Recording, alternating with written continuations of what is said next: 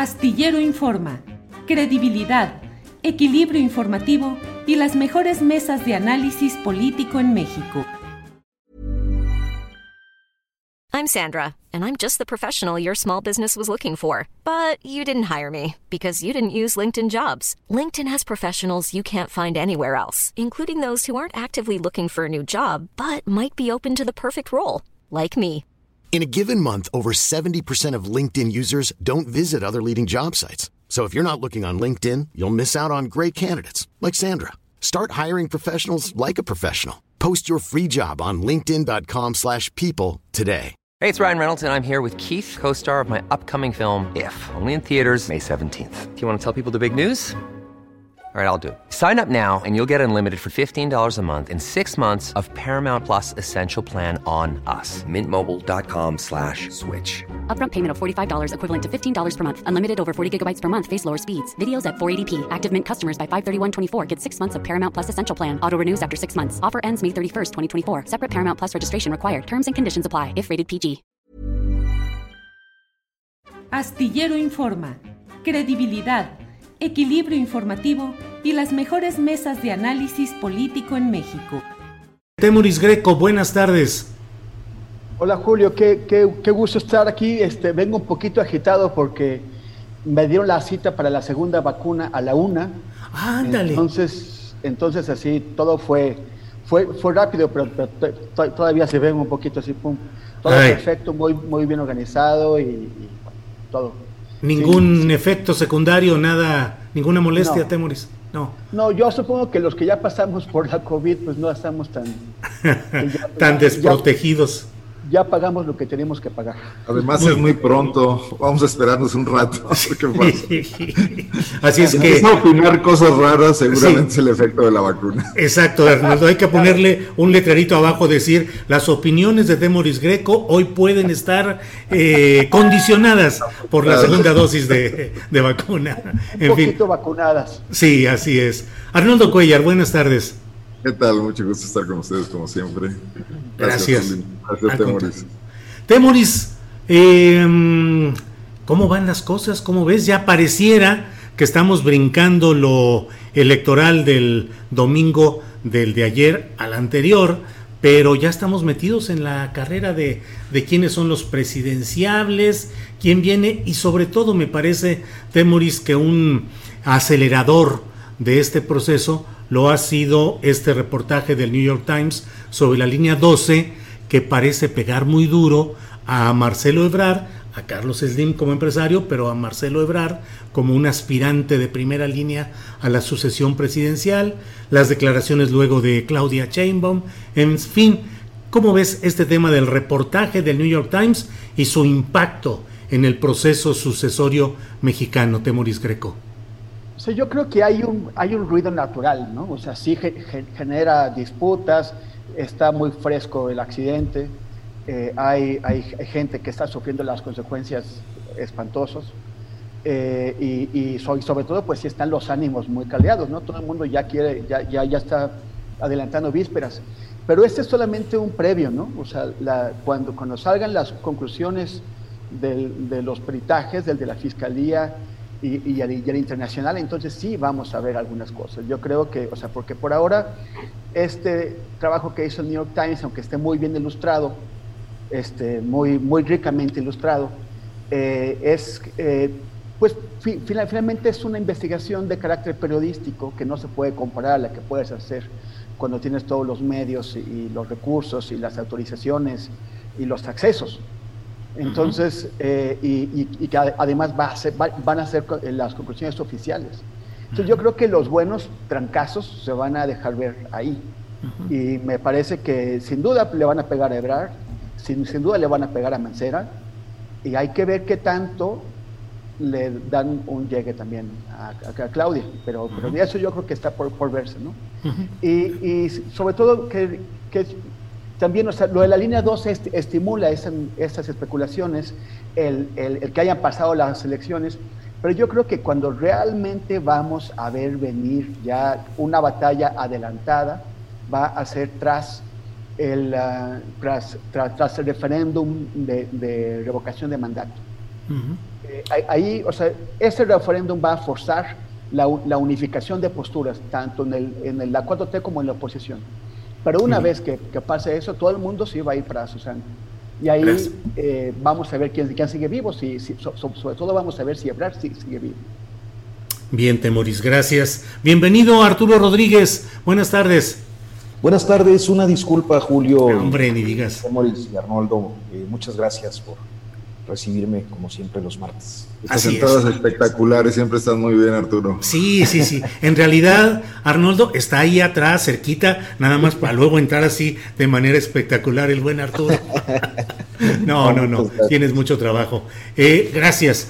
Antes de seguir con todo este programa, déjenme recurrir a la tecnología de punta para compartir con nuestra audiencia este hecho de que tenemos ya eh, disponible en podcast después de los programas en vivo, ponemos en podcast ya todo nuestro material y nos pueden ustedes seguir eh, eh, Astillero Informa y las Asticharlas en Amazon Music, en Spotify, en Google Podcast, en Apple Podcast y en Deezer, otra plataforma de este sistema de audio de podcast. Así es que los invitamos a que vayan escuchando estos mismos programas diferidos eh, y están ahí disponibles programas anteriores. Bueno, luego de este comercial, Arnoldo Cuellar, ¿cómo ves el tema de la línea 12 y el impacto en el proceso sucesorio mexicano?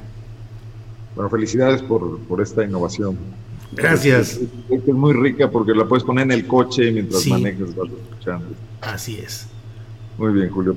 Bueno, eh, a mí me gustaría tratar de, defender una tesis que varias veces he expuesto aquí, y que es el hecho de que, de que no podemos regresar a la, vieja forma de analizar lo que era la política mexicana tradicional, porque pues corremos el riesgo de volvernos obsoletos como se están volviendo obsoletos los políticos.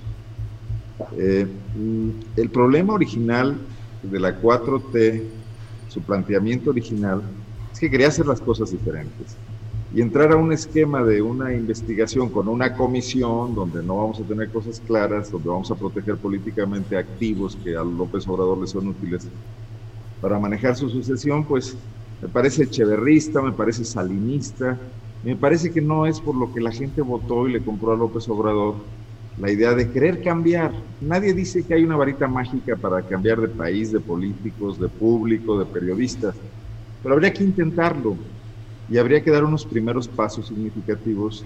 Ahora sí que, como decía Lenin, dos adelante y uno atrás, ¿no? Pero que ese atrás ya no retroceda. Eh, por eso les ocurren estas cosas donde una investigación periodística, sea de periodistas eh, como Loret, o, sea del New York Times, o un artículo de opinión de, de The Economist, eh, bastante lleno de lugares comunes, lo simbra, y le da un montón de pólvora y de municiones a, la oposición que tiene López Obrador, porque como no están trabajando en hacer que el gobierno cambie cosas, sino nada más en un discurso que venda ese cambio, pues retrocede muy fácilmente el esquema y los mete en graves problemas.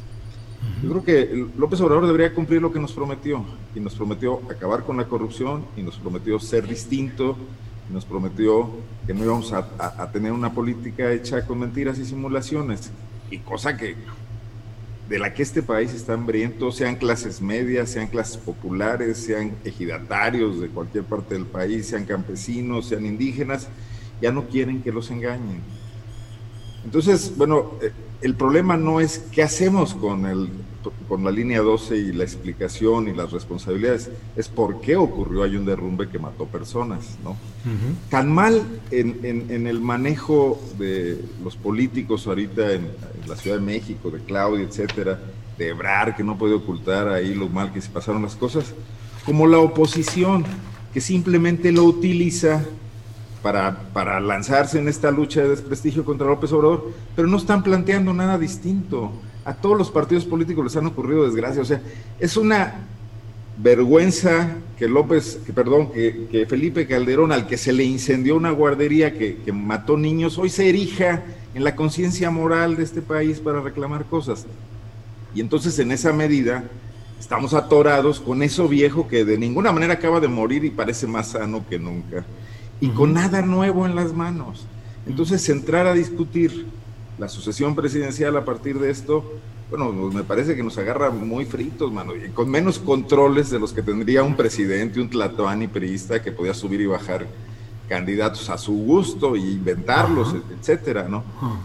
Yo creo que López Obrador tendría que dejar de pensar en eso, si es que lo está pensando, si no lo está pensando y nos está engañando a todos, qué bueno, ¿no? Porque tendría que concluir su mandato dejando sembradas las bases de un cambio, que incluso si gana el partido Encuentro Social o Fuerza no sé qué, la presidencia de la República, no pudieran retroceder porque hay una sociedad que les va a exigir cosas. Claro. Bien. Eh, un poco es mi punto de vista desde acá, Julio, sin entrar a revisar los pernos y las, las de, degollados del reportaje del New York Times, que como dice Temoris, pues están muy bien ilustrados, pero a mí me parece que si a un ingeniero le das una foto para que revise algo, no, no tiene todos los elementos para eh, armar un juicio sólido. Gracias, Arnoldo. Eh, Arturo Rodríguez, Arturo, estamos hablando de el reportaje del New York Times y su impacto en la sucesión presidencial, el impacto en Marcelo Ebrard, la respuesta de Claudia Chainbaum, eh, no sé, todas las carambolas que ha implicado este trabajo y el dictamen técnico que ya está programado para darse a conocer mañana. Pues mira, Julio, me parece eh, como trabajo periodístico es una pieza digna de leerse, es interesante ver eh, lo que ahí se ha publicado, yo creo que es un trabajo bien construido. Eh, sin embargo, pues coincidiría en que hasta no tener un dictamen técnico como, se como el que se espera, sería difícil pues eh, darle en definitiva toda la, eh, autoridad a un trabajo periodístico que lo que busca, bueno, pues es aproximarse lo más posible a la verdad, eh, pensaría yo, a propósito de pues la secrecía y las condiciones este, que luego se dan en la vida pública mexicana cuando ocurre una gran desgracia. Ahora, yo creo que lo de la línea 12 efectivamente ha venido a activar eh, esta discusión sobre la sucesión presidencial, creo yo que un poco anticipada, porque sobre todo a partir de la elección, a partir del 6 de junio, creo que eh, pareciera haberse inaugurado ya la, carrera sucesoria. Y que bueno, este es uno de los elementos que forman parte de ese proceso de construcción de un perfil que eh, llegue a tener el abanderamiento eh, eh, pues del partido oficial seguramente con algunos de sus aliados hacia para 2024. yo creo que es un tema que sin embargo precisamente por la distancia, o sea, yo creo que para el, lo que históricamente hemos llamado como el destape, tendríamos que esperar al menos dos años, porque pues eh, este proceso estaría en, eh, resolviéndose, pienso yo, que por ahí de noviembre de, de 2023. Y por lo tanto, creo que un episodio, aún tratándose de la tragedia que ha significado el asunto de la línea 12, eh, si bien activa las disputas políticas entre quienes quieren suceder al presidente López Obrador, eh, me parece que eh, políticamente es todavía temprano, eh, es decir, quizás nos hace falta tomar un poco de distancia de lo que va a ocurrir, porque bueno, es esta desgracia, pero no sabemos qué otras cosas puedan pasar en los próximos 24 meses o, 30 meses para poder tener con más claridad eh, un panorama de cuál va a ser la definición sucesoria. Bien, Arturo, muchas gracias. La verdad es que tenemos muchos, muchos temas. Son las 2 de la tarde con 15 minutos y temo que el tiempo se nos va a ir de volada. Entonces voy a ir haciendo preguntas eh, tal vez distintas a cada uno. Si alguien quiere contestar o agregar a lo que dijo el anterior, como quieran. Ya saben que aquí estamos abiertos a toda forma de interacción. Eh, Temoris Greco, ¿Qué te parece la propuesta que adelanta el presidente López Obrador de una reforma electoral que puede incluir el cancelar las figuras de las diputaciones plurinominales? ¿Te parece que es suficiente, que es adecuado o es algo que relativamente no impacta tanto en la forma de funcionamiento del sistema político mexicano? Temoris. Oye, bueno, nada más de decir que, que, Arturo me tiene nervioso porque veo que se abren puertas y me pregunto qué podrá salir por ahí, como le pasó a Gibran. No, no, no, no quiero. Arturo, al tiro, al tiro, querido Arturo. Es que estoy en los estudios de Hola Robot, de mis amigos de, Hola Robot, que eh, tienen, entre otras producciones, el show de Don Peter, que es una mesa, un podcast, eh, un tanto de comedia y de eh, pues asuntos generales y hoy tenemos una transmisión todo el día, entonces me salí un ratito de la transmisión, me vine para acá, pero bueno, pues hay movimiento aquí en, el, en los estudios. Oigan, es que de veras, siempre digo yo, Arturo, que me impresiona tu capacidad de trabajo, porque además está haciendo un, una, toda una horas de trabajo para conseguir fondos para una, un sello editorial de notas sin pauta. O sea, Arturo ahora está metido de editor de libros, acaba de sacar un uh, documental muy interesante de Maurice Arnoldo sobre el 10 de junio este, como director. Bueno, pues que tú no descansas, no duermes, Arturo. sí, bueno, trato ahí, me hago garras con la medida de lo posible para sacar las diferentes. Antes viene a la mesa, ¿eh? Sí, sí, no, no, no, pues sí. Por eso cuando se tarda, digo, pues antes llega el pobre Arturo, pues bueno. No, y afortunadamente, pues con un equipo también de, de amigos que le han apostado a algunos de estos proyectos y que, bueno, pues estamos inmersos todos en, en sacarlos. ¿no? Muy bien. Antes hablas, Arturo. Bueno, Temunis, adelante, por favor. Pues mira, yo, yo creo que, que están, va contra los, o sea, esta idea de, desaparecer los plurinominales va contra todo lo que ha propuesto la izquierda a lo largo de su historia. No solamente contra lo que ha propuesto la izquierda a lo largo de, su historia, con lo que proponía Morena hasta el día de, hasta hace unos días, o sea, hasta hace poco. En la, o sea, la, la idea de los diputados plurinominales no es nada más tener ahí más gente haciendo pelota. La, idea es que, es que, es, que el sistema de representación proporcional pueda corregir las desviaciones que tiene el sistema mayoritario.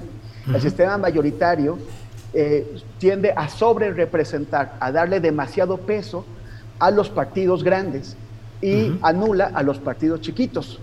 Sobre todo le da más peso al partido más grande. Siempre fue el PRI y por lo mismo la izquierda quiso eh, introducir estos plurinominales para balancear el poder del PRI. Ahora es Morena, ahora siente Andrés Manuel que, que, si no hubiera pluris, si hubiera, hubiéramos tenido una, una elección nada más de mayoría, él quizás hubiera podido acercarse a, la, a la mayoría calificada. Pero así como ahora es Morena, en tres años o en seis años bueno, habrá otro partido mayoritario que representa otra corriente política y que también podría verse sobre representado si nada más tenemos diputados de mayoría. En, las, en, la constitución de la Ciudad de México, que fue controlada por Morena, entre cuyos eh, eh, asambleístas constituyentes tuvo mayoría morena, se introdujo un sistema mixto de mayoría y de representación proporcional todavía más perfecto que el que tenemos en la Cámara de Diputados, porque es la mitad de del, Congreso local es de mayoría, la mitad es de plurinominales. yo, yo sí creo que tenemos demasiados diputados, creo que, o sea, creo que podríamos buscar otro tipo de distribución que, que permitan mantener la conexión que tiene el representante de una zona geográfica concreta que tiene que estar respondiendo a sus electores y que, y que los electores le pueden llamar la atención si no hace las cosas bien, y al mismo tiempo tener este mecanismo de corrección, este, este mecanismo que, que se supone que debe ayudar a impedir la, la, la sobrerepresentación. Como decía, o sea, todavía en, en eh, Morena lo sostuvo y lo llevó a la Constitución de la Ciudad de México hace, hace cuatro años o cinco años. Pero entonces ahora Andrés, Andrés Manuel le, le, resultan incómodos y los quiere desaparecer.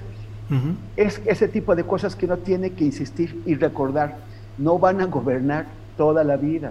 En algún momento, otros partidos con otras ideologías van a ocupar este espacio y van a, a, a poder utilizar los instrumentos que pueden generar equilibrios, que pueden generar, que, que pueden compensar el poder, pero que, pero que ahora si los retiras, lo que vas a hacer es que cuando ellos lleguen van a tener no solamente todo el poder, sino van a decir, pero ¿cómo? ¿Ahora los quieren poner otra vez? Si ustedes los quitaron.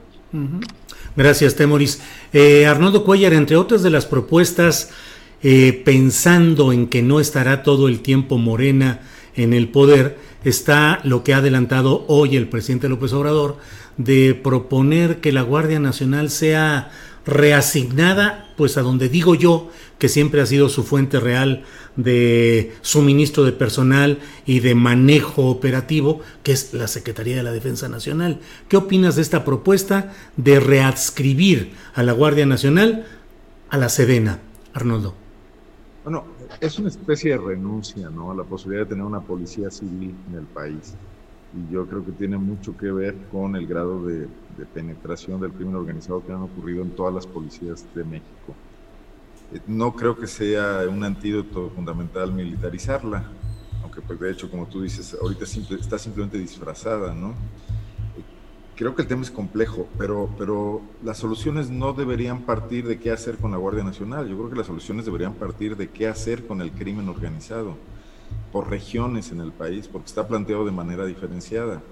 O sea, no puede ser que, que tengas ejércitos eh, criminales moviéndose entre las fronteras de Jalisco, Michoacán y Guanajuato, que se exhiben incluso en videos, que libran guerras y batallas ahí, como sabemos, como está pasando en Tierra Caliente, y que no haya ninguna presencia territorial ni del ejército, ni de la guardia, ni de nadie.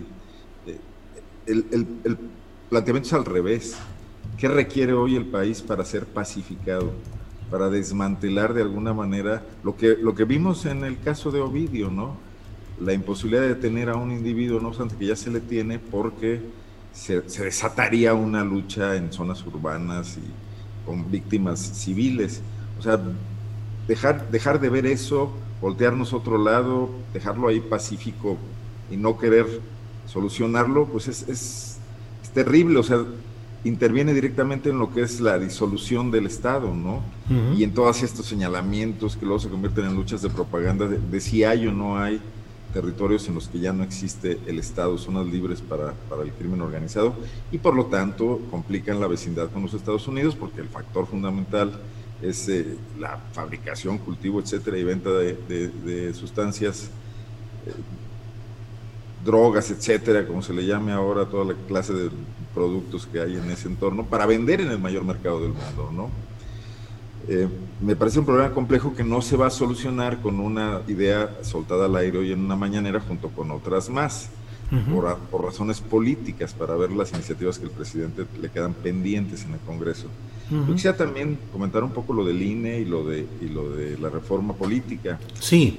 Yo creo que estamos en un periodo de transición, ahora sí, absolutamente no planificado por nadie. No, no, no, no es un Reyes Heroles aquí planteando una evolución del sistema político, sino que una realidad brutal o sea, el rechazo al sistema de partidos tradicional que ha fracasado, la democracia, la alternancia en México no ha dado soluciones a muchos problemas, el electorado lo rechaza, vota por un presidente que ofrece esto de alguna manera sin decir cómo, eh, y desmantela ese sistema de partidos, de tal manera que hoy todos se fusionan para confrontar esto, que es el enemigo que les pasó por encima, al que algunos ven como una amenaza, pero que a otros simplemente si no se unen desaparece, ¿no? Y bueno, tiene razón López Obrador en precisar que los equilibrios del INE estaban formulados en base al antiguo esquema, donde el PAN era oposición del PRI, el PRD, y bailaban a veces juntos, pero no todo el tiempo, y se mantenía un esquema ahí de equilibrios y de negociaciones que se acabó. Y realmente hoy la mitad de las fuerzas políticas del país, la mitad en el Congreso y la mitad y más, y bueno, los estados, no tiene esa representación en el INE. Pero la pregunta sería, ¿necesitamos que el INE sea un ente donde tengan que estar representados los partidos, donde esté colonizado el Consejo por los partidos o no? López Obrador dice que no, pero eh, no sabemos de qué calidad van a ser las propuestas que él quiere hacer. También sabemos que una reforma política no se puede hacer en, en momentos de extrema polarización. No va a resultar, sería simple y sencillamente coyuntural Además, no se vale hacer reformas para la próxima elección, o en todo caso tendrían que ser pospuestas más adelante, cualquier acuerdo al que se llegue, porque bueno, pues, ninguna fuerza política va a querer ceder la posibilidad de, mantener algo de presencia de diputados, de, meter la mano en el proceso, ¿no? Eh, yo creo que esto no lo puede gobernar un presidente que en este momento está metido en la trinchera eh, disparándole a sus adversarios. ¿Quién va a convocar a esa reforma? Tampoco su Congreso, el Poder Judicial ya lo vemos cómo, lo, cómo está y cómo lo ha metido y en qué polémica lo ha metido. Entonces yo me esperaría lo que dijimos aquí antes. Es más, creo que la elección incluso fue una batalla más de esta larga guerra eh, donde hay dos visiones de país, de una gran disputa por la nación que más o menos se ha agrupado en dos fuerzas políticas. Bien, Arnoldo, muchas gracias. Eh, Arturo Rodríguez en particular, me gustaría escuchar tu opinión respecto a esta propuesta general que hace el presidente de la República para reformar el Instituto Nacional Electoral. Eh, no solo, eh, es decir, habla incluso de que haya miembros consejeros que sean personas de una gran reputación y que no provengan de el reparto de partidos que se ha hecho históricamente. ¿Cómo ves este tema del INE? Y yo creo que Arnoldo Cuellar eh, propone algo también para el análisis. ¿Cuándo debería entrar una reforma así? ¿Para la próxima elección de 2024 o hasta la siguiente de 2027? Arturo, por favor.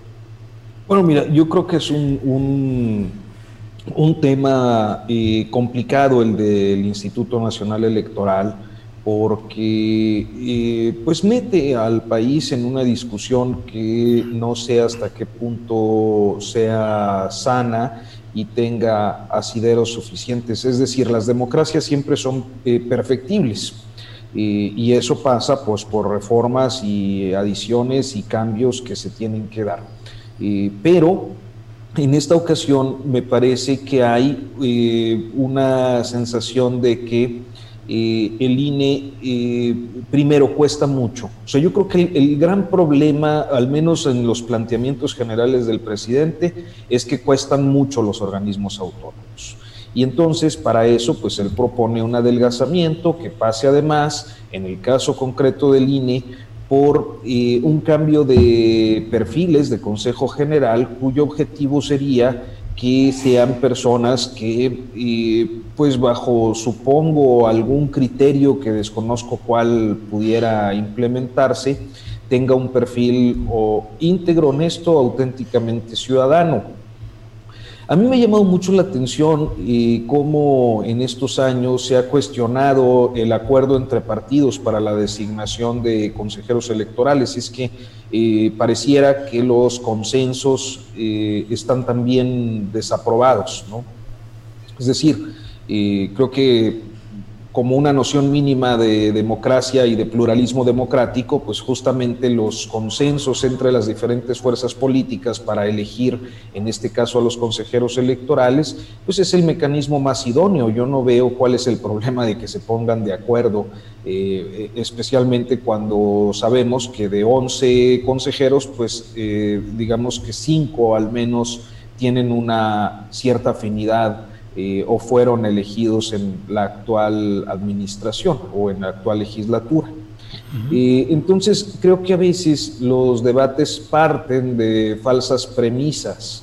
y yo, insistiría en que sí hay aspectos en los que eh, la institucionalidad electoral tiene que revisarse, pero no sé hasta qué punto este planteamiento eh, pudiera meter, insisto yo, al país en una discusión eh, complicada, inclusive mal vista eh, desde el exterior, por lo que puede interpretarse como pues un intento presidencial del Ejecutivo por tomar el control de las elecciones en este país. Y eso me parece que es lo que genera algunas alertas de, regresión, eh, de regresión autoritaria, básicamente, a tiempos pues como los de este eh, renacido Manuel Barlet Díaz.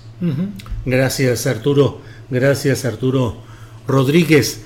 Eh, Temuris, dentro de todos estos cambios que se están proponiendo, está en la mesa de análisis y de discusión el tema del ministro Arturo Saldívar y la propuesta para que se quede dos años más. Pero hoy el presidente en su conferencia mañana de prensa le preguntaron eh, si alguno de los ministros que han sido propuestos desde que él es presidente y a propuesta de él para ser ministros de la Corte, podría encabezar en dado caso esa reforma judicial y él dijo que no, que en realidad el único que podría sacarla adelante sería el propio Arturo Saldívar. ¿Cómo ves este tema? ¿Se está entrampando y se está convirtiendo en una especie de necesariato el que Arturo Saldívar tiene que ser necesariamente el que opere esa reforma? ¿Qué opinas, Temoris? Pues el tema es que lo que, lo que, lo que está haciendo el presidente es, insultar a los, a los magistrados de la Corte. Y, si tú quieres conseguir su aval para que, para que apoyen una iniciativa suya, pues, tuya, pues esta no es la forma. O sea, el, eh, Saldívar acaba de, de, someter a consulta entre sus compañeros de la Corte eh, si, si eh, toma o no este, este extensión de mandato. Y, me parece que al, tratar así a, los, a los magistrados, lo que, lo que está consiguiendo Andrés Manuel es que, es que voten en contra, es que, es que se manifiesten en contra. Entonces, si, si el, resultado de la, consulta es, es, opuesto, pero el presidente convence a Saldívar en su, determinación de imponerla, lo que va a tener es un, es un presidente de la Corte con dos años más, pero incapaz de hacer aprobar o, de impedir ninguna resolución adversa a la, la, Corte. O sea, yo creo que se está confrontando qué es lo que ha hecho una y otra vez eh, de manera innecesaria. Gran parte de las confrontaciones que ha tenido Andrés Manuel en, su periodo son confrontaciones innecesarias que le abren frentes que no necesitaba, que no, era, que, que, no tenían por qué estar ahí. Y, y ya, ya lo que parece que está intentando hacer en la Corte. I'm Sandra, and I'm just the professional your small business was looking for. But you didn't hire me because you didn't use LinkedIn jobs. LinkedIn has professionals you can't find anywhere else, including those who aren't actively looking for a new job but might be open to the perfect role, like me. In a given month, over 70% of LinkedIn users don't visit other leading job sites. So if you're not looking on LinkedIn, you'll miss out on great candidates like Sandra. Start hiring professionals like a professional. Post your free job on linkedin.com/people today. Hey, it's Ryan Reynolds, and I'm here with Keith, co star of my upcoming film, If, only in theaters, May 17th. Do you want to tell people the big news? All right, I'll do it. Sign up now and you'll get unlimited for $15 a month in six months of Paramount Plus Essential Plan on us. Mintmobile.com slash switch. Upfront payment of $45 equivalent to $15 per month. Unlimited over 40 gigabytes per month. Face lower speeds. Videos at 480p. Active Mint customers by 531.24 get six months of Paramount Plus Essential Plan. Auto renews after six months. Offer ends May 31st, 2024. Separate Paramount Plus registration required. Terms and conditions apply if rated PG. O sea, soliviantar a los ministros. Entonces, ¿de qué le sirve un presidente cuando tiene a todos los demás en, contra? Yo creo que es, es difícil de entender esos procesos por los que Andrés Manuel decide ir a esas confrontaciones gratuitas. Gracias, Temoris. Eh, Arnoldo Cuellar, el factor Monreal. Aparece Monreal, dice yo no fui, yo no soy el que le anda jugando las contras a Morena, no me descarten para el 2024, pero todavía no es tiempo. ¿Qué opinas del factor Monreal, Arnoldo Cuellar? Perdón. Sí. Digo, es, es, uno de los políticos más cuajados de la, de la 4T, pero eh, graduado en, en las viejas artes, ¿no? Eh, yo creo que es muy hábil, yo creo que tiene ramas en todas partes, yo creo que ha hecho la tarea y además con un perfil muy discreto. O sea, es todo lo contrario a López Obrador, que, que dice lo que piensa y se confronta. Monreal no dice nada, pero hace muchísimas cosas que de todas maneras provocan confrontaciones. Y sí puede ir ganando terreno, no, no sé hasta dónde puede alcanzarle. Hubiera sido magnífico que Monreal fuera el, el, presidente de Morena, porque yo creo que se hacían falta muchas de esas artes para pacificar a Morena en el país, para lograr buenos perfiles. Digo, lo, lo traerían en hombros ahorita si hubiera logrado bajar la mitad de los conflictos. No quiere, porque bueno, pues quiere estar, que bueno, quería ser eh, gobernador de la, de la, Ciudad de México y luego finalmente quedó en la Cámara, en el Senado. Eh, el, el, el problema es, otra vez un poco regreso a, a lo anterior, ¿qué tipo de política se quiere hacer? ¿no? O sea, yo creo que Monreal puede aprovechar todos los errores que cometa López Obrador para afianzar, eh, incluso contra el propio López Obrador, su presencia en la carrera de la sucesión. O sea, puede jugarle como Echeverría a Díaz Ordaz, ¿no? Y volverse el necesario. Lo puede hacer muy bien, tiene todas las habilidades, las alianzas, e incluso tiene un dominio territorial, porque ha logrado este, establecer alianzas con empresarios y con políticos en muchos estados del país. Aquí en Guanajuato las tiene, por. Ahora, esto es lo que necesitamos. Eh, no necesitaríamos en todo caso que los que busquen la presidencia de la República cuando se, sea el tiempo planteen cómo llevar adelante los cambios que, le quedan pendientes a la cuarta transformación. Me refiero dentro de la 4T e incluso dentro de la oposición, que planteen cómo satisfacer ese electorado que les dio la espalda eh, por, por su mala gestión del país y su corrupción, etcétera, y su vinculación a negocios y todo para plantear una salida, ¿no? Porque si no vamos a estar entrampados en, una grilla muy menor, pero además mucho más incivilizada que la que habíamos vivido antes, porque todo está expuesto y sobre la mesa. O sea, el cadáver está ahí y está abierto, ¿no? O, el, o no el cadáver, porque todavía no lo, todavía no lo somos. Me llama la atención esto que, decía eh, Temoris sobre el presidente y lo, de, y lo de la corte, y lo quiero ligar, porque el cambio que López Obrador prometía no es este de yo sí digo lo que pienso y lo expongo.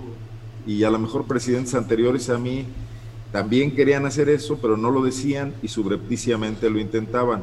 Pero no, el cambio no es ese, ese es un cambio de forma. En realidad el cambio profundo sería que no intenten nada que la ley no les permita y que se limiten a eso, ¿no? Como marca el texto constitucional y que dentro de ello hagan política con lo que tienen a la mano, con los ministros que quedan. En todo caso, avanzar una reforma que que haga una muy necesaria depuración del Poder Judicial, que la piden los litigantes y la piden los justiciables, no solamente es una necesidad del presidente de la República, tendría que avanzar por otros, por otros caminos, sino por los del necesariato, que me gusta mucho el término, Julio. Bien, Arnoldo, gracias. Eh, Arturo Rodríguez, ¿qué piensas del factor Monreal? Y dado el antecedente del choque y eventual ruptura que se planteaba cuando se designó a Claudia eh, como candidata a la jefatura de gobierno de la Ciudad de México, cuando Monreal estuvo a punto de romper con López Obrador y con Morena. ¿Crees que hay condiciones para que más adelante el propio Monreal llegue, tenga la fuerza, los enlaces, los acuerdos, como para ofrecerse, para ser un candidato por fuera de Morena, contra Morena, Arturo? Bueno, no lo sé en este momento, Julio. Creo que Monreal ha hecho eh, pues algunos amarres importantes en algunas entidades federativas, especialmente con a través de algunos senadores o eh, dirigentes políticos que en buena medida fueron a dar en diferentes casos a este partido que está perdiendo el registro Fuerza por México, por ejemplo. ¿no? Eh, creo que esta posibilidad de que Fuerza por México se convirtiera en, un partido un poco, eh, pues, eh, cacha ex militantes de Morena, y habría la posibilidad para que un perfil como el de Monreal pudiera ir desarrollando una cierta estructura y quizás obligando una coalición hacia 2024. En este momento ya sin esa estructura pues no, no es lo mismo. También creo que eh, perdió la posibilidad porque se la, eh, vamos, no se pudo imponer en muchas candidaturas como él esperaba hacerlo. Eh, el tema fue que, bueno, pues Mario Delgado y su grupo tuvieron una eh, actividad muy intensa en los meses previos a la elección, este, y bueno, lograron posicionar a gente más próxima a su proyecto. Eh, es decir, al de Mario Delgado, que en este caso pues es identificado con Marcelo Ebrard. Entonces, por ese lado creo que es difícil eh, pensar en Ricardo Monreal como una alternativa. Eh, es decir, no dudo que él tenga ganas, no dudo que haya senadores que estén, ya lo dijo él mismo, y que haya senadores que estén tratando de impulsar su candidatura, pero creo que es uno de estos perfiles, y bueno, alguien, eh, no pocos, por cierto, eh, hubo quienes decían que se trataba del manlio de la 4T, del manlio Fabio Beltrones de la 4T, y yo creo que sí puede ser más o menos eso, eh, pero también que como en el caso de Beltrones eh, es muy clara los signos de las dificultades que enfrentaría para construir una presidencial y que lo más probable es que se quede en el camino. Gracias Arturo. Temoris Greco, el otro factor extraño, o no sé si realmente consecuente con su historia, Manuel Velasco Cuello, acusado o señalado su gobierno de una serie de irregularidades económicas en el manejo del presupuesto, pero en el contexto del momento en el cual el Partido Verde pareciera estar eh, coqueteando con la posibilidad de apoyar no solo a Morena, sino a otros partidos en ciertos momentos de la próxima vida legislativa. ¿Qué opinas de este tema de Velasco, del verde y de los amagos o presiones eh, para formar alianza con Morena? Pues, pues algún día en la cúpula de Morena o, la, gente que estuvo en la, definición de, de, las candidaturas de, de, las campañas anteriores, eh, yo creo que podrá contar cómo le hicieron los verdes para chantajearlos o para presionarlos hasta el punto de obtener tal número de candidaturas. O sea, el, Partido Verde no creció en votos, pero sí multiplicó su fuerza parlamentaria por cuatro. Y, y, esto fue porque alguien en, Morena decidió darles esos, esas, esas candidaturas, candidaturas de distritos que pensaban que, iban a ganar. Eh, ¿cómo, lo consiguió? Eh, eh, será, muy, será muy interesante algún día averiguarlo, pero algo muy fuerte hizo, porque además se plancharon al PT y el, y el, PT era el aliado más leal. Bueno, también con algunas relatividades, pero, pero que tenían, ¿no? O sea, tuvieron más candidaturas, más buenas candidaturas que el PT.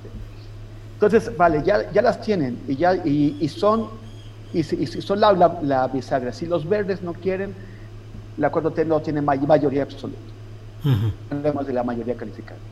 Entonces tienen realmente la, sartén por el mango. O sea, tienen eh, quien, quien haya dado las, esas candidaturas al verde, ahora va a ver cómo le, van a hacer pagar caro a Morena haberle dado tanto poder al verde. Y aquí, aquí la, la, cuestión es, estos procesos que se están, esas investigaciones y procesos que, eh, sobre los malos manejos de los desvíos de los dineros, que ya sabemos que, si tú estás en el Partido Verde es equivalente a que estás metido en temas de corrupción. Si, si estos procesos son eh, efectivamente, eh, o sea, tienen un, un, origen autónomo de la política, independiente de la política, y van y, efectivamente quieren ir por el, por, el verde, pues el verde va a, a, a hacerles pagar también eso. La, la, otra es si efectivamente, como se sospecha, son instrumentos que está empleando la 4T para, para tratar de meter al, al redil al Partido Verde. y, qué tan lejos están dispuestos a o sea, porque eso va a generar una tensión y un pulso que puede derivar en que el verde finalmente se comporte y, se porte bien adentro y se, y, se discipline, o puede conducir a un rompimiento, un rompimiento que le, que le costaría a Andrés Manuel perder la, la, mayoría absoluta en la Cámara de Diputados. Bien, Temoris, gracias. Arnoldo Cuellar, pues ya están más o menos definidos los campos de ganancias y pérdidas de los diferentes partidos y coaliciones electorales. A la oposición al obradorismo, es decir, PRI, PAN, PRD, ¿cómo ves? ¿Qué ganaron? ¿Qué perdieron? ¿Qué sigue con ellos? ¿Conseguirán tener un liderazgo eh, llamativo? competitivo para 2024 o van a seguir batallando? ¿Cómo ves el tema de estos opositores al obradorismo, Arnoldo Cuellar? Gracias, Julio. Nada más comentar, eh, y, desmiéntanme eh, ustedes eh, si me equivoco, hay un nexo claro histórico entre el Partido Verde y, camachismo, ¿no? O sea, sí, sí. Y en Mario Delgado, pues ahí está un poco la, la respuesta no sea la pregunta que hacía es ¿por qué tantos distritos, por qué tan buenos, no? Marcelo Osgar fue diputado federal postulado por el Partido Verde en el 1997, no, no recuerdo, pero fue eh, diputado a nombre del Partido Verde. Y Manuel Camacho en el nexo familiar con los Velasco, etcétera. Sí. Bueno, y yo no descartaría incluso que la filtración de, la trampa aquella que le tendieron a Pío López Obrador, pues fue en Chiapas y fue un funcionario del gobierno de Manuel Velasco, ¿no? En ese momento. Bueno, pues demasiadas pistas a seguir para esa historia que quieres platicarte, Mauricio, un día de estos. bueno, no, no veo que...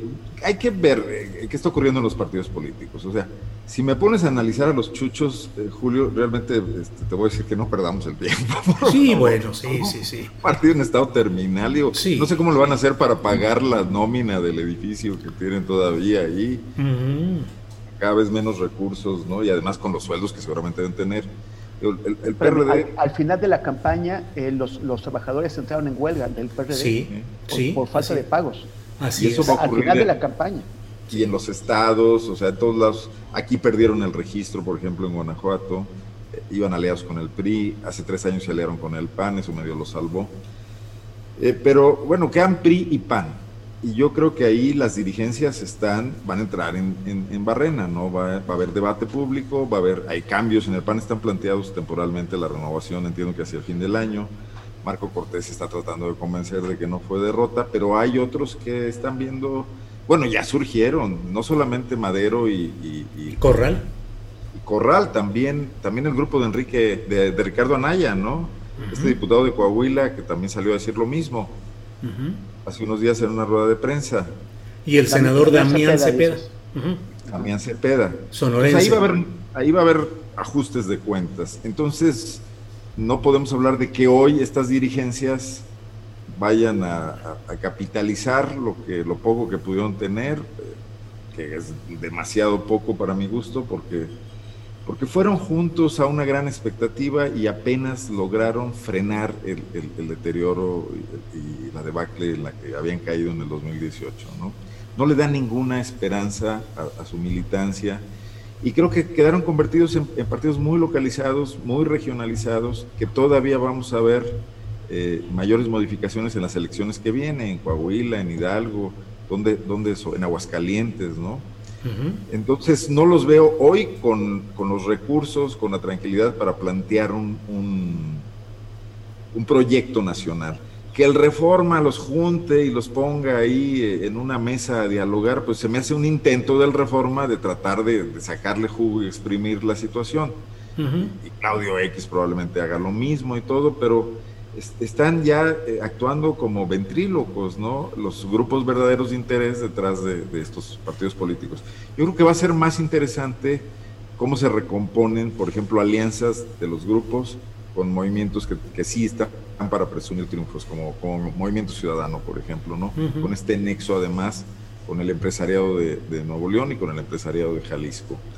Entonces, creo que es temprano este momento para revisar pues a estos desaparecidos políticos literalmente que son los partidos tradicionales. No veo además ningún esfuerzo teórico mínimo para tratar de establecer algo como una plataforma que medio unifique qué quieren el PAN y qué quiere el PRI, quién va a ceder un poco en alguna cuestión en otra. No son lo mismo ni histórica ni ideológicamente. Si solo los une el pragmatismo, pues es muy débil, ¿no? Sí.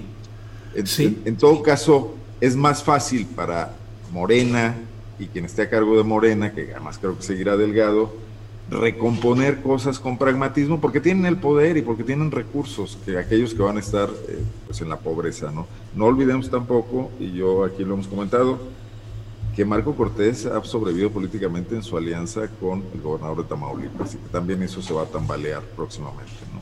Sí, así es. Arnoldo, gracias Arnoldo Cuellar. Arturo Rodríguez, yo escribí en la columna astillero de hoy en la jornada que era el choque de dos dinosaurios con densos historiales, pero pues imagínate Miguel Ángel Riquelme, el gobernador priista de Coahuila, echando pleito con Manuel Bartlett, el director de la Comisión Federal de Electricidad, eh, pues qué pleito. Además, con un contexto, Arturo, que tú conoces muy bien, que es el hecho de que en Coahuila hubo buenos resultados para eh, eh, el PRI.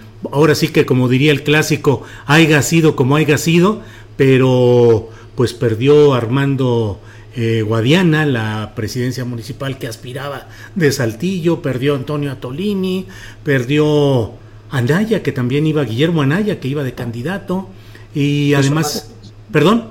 Claro, Luis Fernando, Salazar. Luis Fernando Salazar, eh, panista de toda la vida, ahora auspiciado por Morena. Y bueno, el propio Cermeño, eh, que ha sido presidente municipal de Torreón. En fin, ¿cómo ves todo ese escenario coahuilense y el pleito con la Comisión Federal, con el director Bartlett, Arturo Rodríguez? Ah, lo que pasa es que Bartlett parte, o sea, a ver, ¿cómo, cómo explicarlo de una manera sencilla? Eh, Riquelme tiene razón, es algo que eh, es indiscutible, la minería y, la minería en general y la minería de carbón en particular son un tema de competencia federal, él no pudo eh, operar la reapertura a través de su Secretaría del Trabajo, tuvo que ser la Inspección Federal del Trabajo, que es la que se encarga de minas. Entonces, la polémica parte de un, de un error o de una perversidad de Manuel Barlet en responsabilizar a la Secretaría del Trabajo local por una cosa fundamental, Julio, que me parece eh, no ha sido lo suficientemente señalada porque ocurrió en el fin de semana electoral y es que Manuel Barlet estaba avisado a través de una carta y un expediente que se le entregó en la mano eh, a mediados de octubre eh, y que posteriormente en el mes de noviembre nosotros en proceso, en un trabajo de mi autoría, exhibimos en video las condiciones de esa cueva que en realidad era una explotación irregular eh, de carbón y, que bueno, Barlet fue omiso, como lo fue también la Inspección Federal del Trabajo, como lo fue la Secretaría de Economía, porque aquí hay responsabilidades varias, ¿no? Y la Secretaría de Economía que debe revisar a través de su Dirección General de Minas que aquellas eh, concesiones que ha otorgado se estén explotando eh, convenientemente el caso de la Secretaría del Trabajo que debe revisar y en su caso revertir las condiciones de inseguridad e higiene procediendo a clausuras, por ejemplo. el caso de la Comisión Federal de Electricidad que desde el mes de octubre reactivó las compras de carbón a pequeños productores y ahí hay un mensaje de Riquelme que es inapropiado y es el hecho de que diga que porque el carbón se está comprando barato. En realidad el problema no es que ese carbón se compre barato o caro, el problema es un sistema de eh, extracción eh, de mineral que se ha basado en un modelo de explotación laboral letal, continuo y generalizado en la región carbonífera de Coahuila. Eh, entonces, esto eh, tampoco es una responsabilidad coyuntural. Los muertos del carbón son responsabilidad de las diferentes administraciones. En el pasado con el gobierno del estado cuando operaba una paraestatal eh, de ahí del gobierno del estado para servir como intermediario a la Comisión Federal de Electricidad, en el presente con la forma en la que Barlet autorizó o asumió directamente la contratación del mineral, favoreciendo destacadamente al grupo de carboneros que eh, se relaciona con Armando Guadiana Tijerina, que ya mencionabas, que es eh, pues quizás el productor más grande de carbón después de Altos Hornos de México, y que eh, convergen en este grupo de carboneros, pues varios que actualmente están en Morena. Entre ellos estaba el caso de esta candidata de Musquis Coahuila y su hermano, que son algunos de los neoproveedores de la Comisión Federal de Electricidad.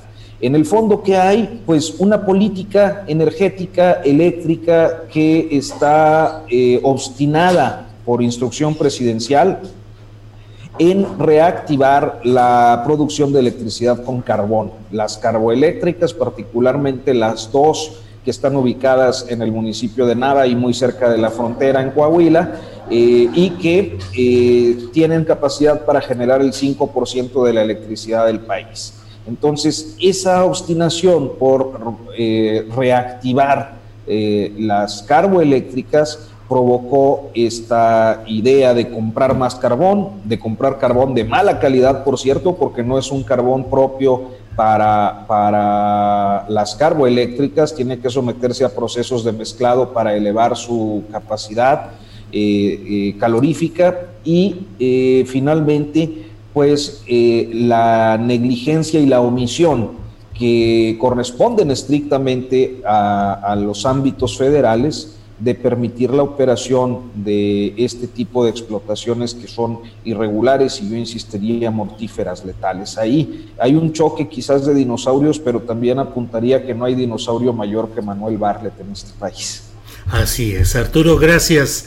Eh, Temoris Greco, pues estamos ya en la parte final del programa, son las 2 de la tarde con 54 minutos y te pregunto y lo preguntaré luego a Arnoldo y Arturo, eh, ¿qué sigue? ¿Qué te preocupa o qué te alienta de aquí hacia adelante en materia electoral y política? Es decir, estamos dando ya más o menos por cerrado el, um, la asignación de cargos y de plazas para los diferentes partidos en las cámaras, en las gubernaturas, pero ¿qué sigue? Viene la consulta sobre esclarecer o no las eventuales conductas de políticos en general del pasado. Por una parte, viene luego el intento de juntar el número de eh, voluntades ciudadanas que deseen una consulta sobre la revocación de mandato el año que entra. ¿Cómo ves lo que sigue? ¿Qué esperas? ¿Qué te alienta? ¿Qué te preocupa? A mí me, lo, lo, que me preocupa es qué tanto va a seguir divorciándose este, este proyecto de, gran parte de la ciudadanía aquí en, donde vivo, que es, que Ciudad de México. O sea, me, preocupa porque lograron algo que, que, nadie pensaba posible, ni la oposición pensaba posible, que es perder la ciudad, después de, tantos eh, años en que, el electorado chilango parecía firmemente en el lado de la, izquierda. hay eh, ahora eh, entre ciertas personas, ciertos sectores que no quieren ver las cosas, que no, que no están pensando en recuperar nada, sino en, en, seguirlo perdiendo, pues está este tema de que todo es culpa de la clase media, ¿no? O sea, como si todas las clases bajas hubieran votado disciplinadamente con Morena. Y, y, de echarle la culpa cuando no, no, les jamás les molestó que la clase media votara por la izquierda en 1997, 2000, 2003 y todo lo que siguió después, por uh Cárdenas, por, por, por, por, Andrés Manuel. Entonces, eh, si esa postura de, básicamente infantil, de estudiante de secundaria que es despechado por la novia y, en lugar de tratar de entender por qué se lo hicieron, hace berrinche y dice, bueno, al fin y al cabo es una tal por cual, eh, esa postura lo único que va a hacer es dejar huérfana a, gran parte de, la, de esta ciudad, de la, de la población de, de, esta ciudad, abriendo todo el espacio para que, para que estos grupos políticos de la derecha traten de consolidarse, como, como lo ha hecho Rubalcaba en Coajimalpa, que, es, que, tiene un feudo ahí. Y, y o, la, otra es que van a provocar que, que se forme una, una, una, alternativa local, como Más Madrid en, en, en España. ¿no? No lo sé, pero, pero me, me, preocupa la forma infantil en que, en que no han sabido encajar eh, eh, este, el voto de castigo y su falta de decisión para recuperarlo. Y si lo quieren recuperar, lo primero es reconocer en que la regaron, que finalmente eh, provocaron esto. Veo en, Citalia Hernández un poquito de, reflexión, algunos más, pero las principales figuras de la 4T están en pleno berrinche adolescente. Y eso es muy, es muy preocupante. Bien, gracias, Temoris. Eh, Arnoldo Cuellar, ¿qué te preocupa, qué te alienta en el futuro inmediato, a corto y mediano plazo, de lo que viene en, en política, Arnoldo? Ya me siento sentado en el diván, pero bueno. Sí, sí, sí, así, y con bola de cristal enfrente además. Me, me, preocupa esta, esta predisposición del presidente que parece muy anímica también, no táctica, no estratégica, meterse en callejones sin salida. Tú mencionaste el del ministro Saldívar, Temoris menciona esta confrontación con, la clase media, donde me parece absolutamente soberbio y desdeñoso eh, querer decirle a la gente cómo vote y no aceptar el que, te critiquen en el voto y que te rechacen porque hiciste algo mal y pensar que todo lo estás haciendo bien, ¿no? Y que no tengas la capacidad reflexionar dónde pudieron haberse roto ciertos no sé qué haya sucedido, pero se fue la energía eléctrica, se fue obviamente el internet en ese momento y estamos ya de regreso. Gracias a los compañeros por seguir atentos a pesar de este eh, problema técnico que hemos tenido. Ya ahorita en unos segundos estaremos en la imagen con nuestros compañeros de la mesa de periodistas. Ya estamos aquí. Arturo, ¿qué andas haciendo, por favor? Que nos quitan aquí la energía eléctrica. ¿eh? Perdón, perdón, perdón. No, hombre. A referirme en esos términos a don Manuel. A don Manuel, a don Manuel. Qué bueno. Arnoldo. Yo pensaba, decir que no descarten a Bartlett para la asociación del 2024. ¿eh? se van cayendo todos los demás. ¿Quién dice que no está Bartlett detrás de la filtración de la línea? Yo, creo que la de 2030 compite Bartlett con Chabelo.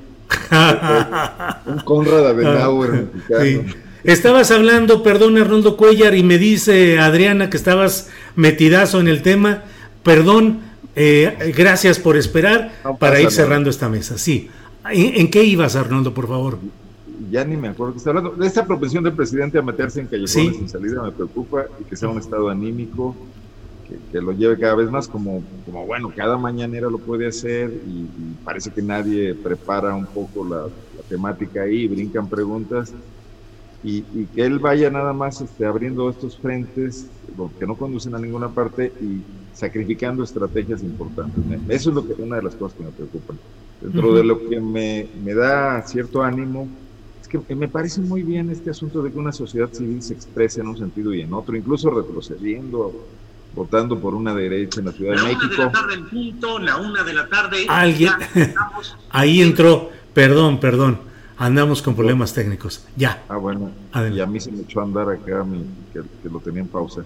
Ah, no, eh, me, parece bien una sociedad que cambie el sentido de su voto, que no tenga vendido a ningún partido político. Me encantaría que eso pasara en Guanajuato, por ejemplo, donde tiene 30 años el PAN ganando las elecciones, salvo una o dos veces que se ha visto en aprietos.